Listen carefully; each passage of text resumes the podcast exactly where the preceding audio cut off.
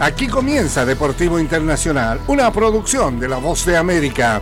Les informa Henry Llanos.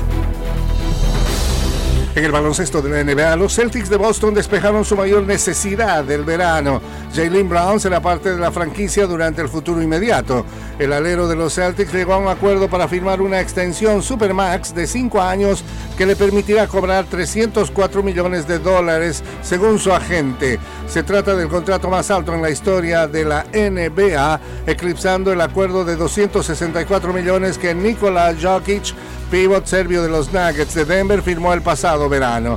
Brown seguirá con el equipo que le tomó tercero en el draft en 2016 y que le vio ganar dos selecciones al juego de estrellas de la NBA. Promedió topes personales de 26,6 puntos, 6,9 rebotes y 3,5 asistencias la pasada temporada. Y en la natación internacional, Katie Ledecky conquistó el martes con pasmosa facilidad el título de los 1500 estilo libre en el Mundial de Natación, un hito que la convierte en la nadadora más laureada en la historia de la competencia al totalizar 20 preseas doradas, 15 conseguidas en pruebas individuales.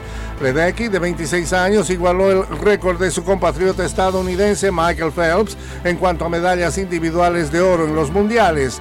Ryan Murphy se colgó el segundo oro para Estados Unidos al imponerse en los 100 metros espalda. Pero como suele pasar cuando compite, Ledecky acapara toda la atención. Ledecky también acumula 7 oros en los Juegos Olímpicos, el primero conquistado hace más de una década en Londres, a sus 16 años. La ondina no solo pretende competir el año que viene en los Juegos de París, sino que también tiene la intención de hacerlo en Los Ángeles en el año 2028. Gran actuación de la estadounidense Ledecky. Y Haru Naomoto y Aoba Fujino anotaron sendos goles con dos minutos de diferencia en la primera mitad y Japón venció el miércoles 2-0 a Costa Rica en el Mundial Femenino de Australia y Nueva Zelanda. Las japonesas avanzaron a la siguiente ronda más tarde tras la goleada de España ante Zambia.